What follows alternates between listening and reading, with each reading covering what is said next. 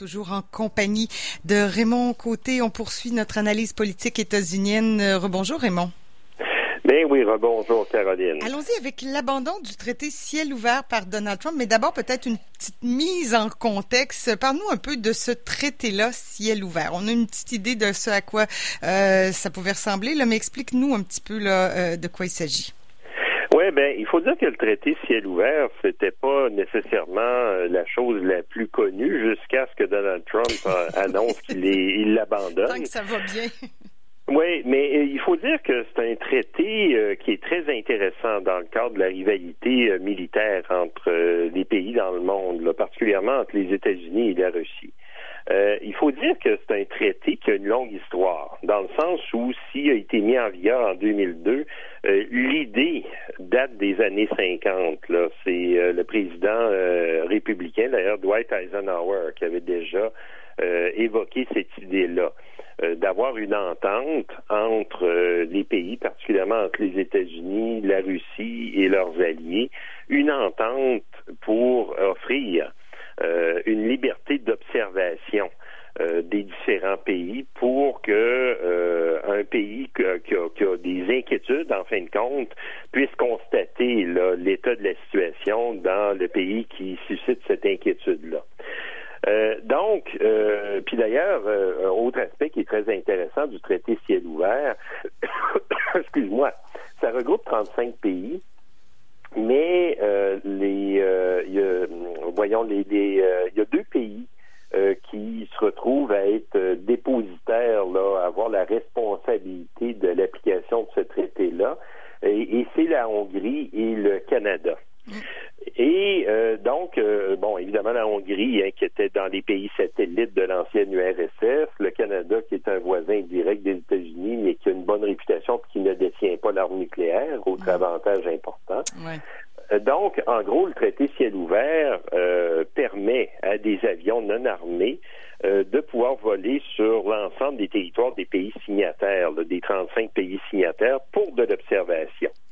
Euh, et le but du traité, évidemment, c'est de promouvoir ce qu'on appelle la compréhension et la confiance mutuelle, euh, en donnant cette liberté-là de recueillir des informations sur les forces, les activités militaires qui les préoccupent. Euh, bon, évidemment, pour Donald Trump, là, le prétexte qu'il a utilisé pour l'abandon de ce traité-là, pour s'en retirer, ça a été de dire que la Russie ne respectait pas l'entente. Bon.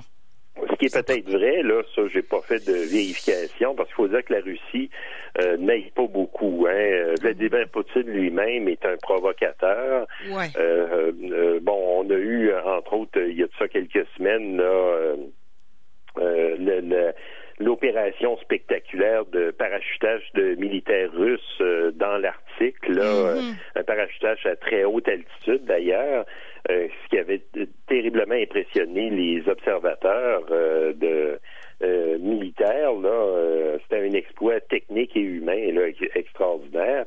Donc, il y a carrément, évidemment, un problème là, dans cette méfiance-là, ou en tout cas dans cette rivalité-là qui renaît, comme aux pires années de la guerre froide entre la Russie et les États-Unis. Et mais là, le problème, c'est qu'évidemment, pour les observateurs, surtout pour euh, des personnes bien informées aux États-Unis. Le, très, très gros problème, c'est que les États-Unis, finalement, en se retirant unilatéralement, ne rendent pas service non plus à leurs alliés ou aux pays qui comptent sur exemple, les protéger ou les soutenir vis-à-vis de la Russie. Clairement, là, moi, c'est ça, oui, clairement, j'allais dire, c'est ça, les alliés et les alliés dans tout ça. Mais c'est ça, là, parce que euh, le traité permettait de survoler, entre autres, l'Ukraine et la Crimée, qui reste mhm. encore un, coin chaud. Hein, évidemment, le problème est loin d'être réglé. L'Ukraine ne reconnaît toujours pas cette annexion-là de la Russie, de la Crimée. On peut les comprendre. Euh, l'autre problème, c'est que, euh, évidemment, ça n'empêche pas les satellites d'observation de continuer leur travail. Hein. Eux, ils sont à des centaines de kilomètres d'altitude. Euh, donc, ils ne sont pas liés par ce traité-là. Mais évidemment, il y a des limites techniques. Hein. Un satellite espion, malgré les progrès dans la capacité là, de prendre des images, que ce soit des images radar, des images euh, optiques, il y a des limites techniques parce qu'à à, deux, à 300, 250, 300, 400 kilomètres d'altitude, euh, malgré les meilleures lentilles, les meilleurs appareils, euh, tu es tellement haut que tu peux pas dépasser une capacité de résolution. Alors qu'un avion qui vole à 8-10 euh, km d'altitude, lui se retrouve à être beaucoup plus près du sol et les mêmes appareils sophistiqués à haute résolution peuvent enregistrer des détails qui échappent au satellite. Donc, hmm. encore là, pour les États-Unis, c'est un problème directement. Euh, pour euh, euh, les, les, les, autorités, puis surtout le, le, Pentagone, le département de la Défense, puis les agences de renseignement, parce qu'ils s'enlèvent des moyens de pouvoir observer ce qui se passe en Russie actuellement. Donc, on suppose que c'est une décision de Trump qui n'a pas consulté ses états-majors. Bien, probablement. On peut l'imaginer. Puis au-delà de ça, évidemment, ça s'ajoute euh, au retrait, à la dénonciation d'autres traités euh, liés au désarmement nucléaire, qui est mhm. un autre sujet d'inquiétude. En fin de compte, euh, Trump, en, en, un seul mandat, se retrouve à nous faire reculer tout le monde, là, euh, de, de, plusieurs années, sinon de plusieurs décennies, euh, par rapport à euh, justement le, le, contexte de la guerre froide qu'on a connu ou qu'on n'a pas connu parce qu'on n'était pas né à l'époque. Là, on est quand même objectivement jeunes, toi et moi. mais mais justement, on connaît quand même toute cette inquiétude-là, à quel point la tension pouvait être très forte à certains moments donnés dans les années 50-60. Et euh, ça avait amené les grandes puissances nucléaires, particulièrement les États-Unis et l'URSS, et ensuite la Russie, à carrément euh, se tendre la main, la serrer et parvenir à des ententes pour limiter cette course effrénée aux armements et même euh, justement réduire la tension. Ah, euh, là, on est dans le chemin inverse et c'est ça qui est très inquiétant actuellement. Est-ce qu'en se retirant de cet accord-là, euh, il y a un agenda caché ou c'est une décision comme une autre? De M. Trump ou il y a quelque chose en arrière de la tête là? Mais on pourrait imaginer, oui, qu'il y a quelque chose en arrière de la tête, parce qu'on va s'entendre sur une chose. Euh, Donald Trump est impulsif, euh, Donald Trump est euh, outrancier, mais Donald Trump est intelligent aussi. C'est une bête du spectacle. Hein. C'est un gars qui a le sens de, de la mise en scène. Euh, donc, euh, on peut dire là qu'il a cet agenda caché, toujours lié à sa réélection. Euh, mhm. donc, de se présenter comme étant l'homme fort, l'homme de la situation.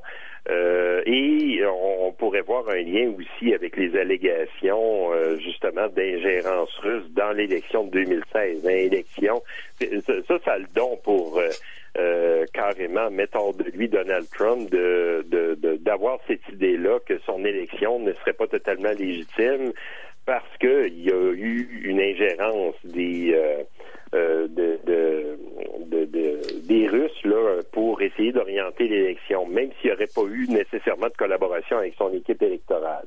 Et il y a peut-être quelque chose derrière ça.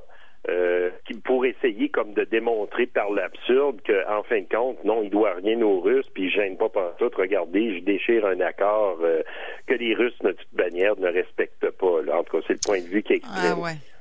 Oui, c'est assez intéressant ta remarque parce que euh, euh, chaque geste de Trump, ça paraît incohérent, mais ils ont, ce sont tous des gestes qui ont une signification. Puis ce gars-là euh, reste un gars intelligent, un gars avec des objectifs précis.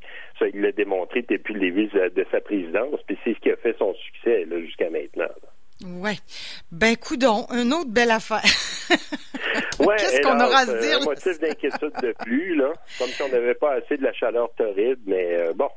ouais, ouais. Bon, moi, moi, remarque la chaleur à comparer à ce qui se passe aux États-Unis. Mais bon, bref, euh, reste que nos frontières sont encore fermées pour un certain temps. On verra et euh, après ça, ça sera. Est-ce que tu penses que M. Trump pourrait vouloir, il disait qu'il voulait réouvrir les frontières plus tôt? Est-ce que ce sera, on va terminer avec ça, là, ton point de vue sur la réouverture des frontières? Bien, évidemment, ça sera de voir euh, ce que euh, M. Trudeau va trouver comme réponse vis-à-vis de ça. Euh, bon, on s'entend que c'est probablement pas, en tout cas, personnellement, je crois pas que ça soit quelque chose de prioritaire dans l'esprit de Donald Trump, de permettre aux Américains de, de retourner au Canada pour du tourisme ou quoi que ce soit d'autre.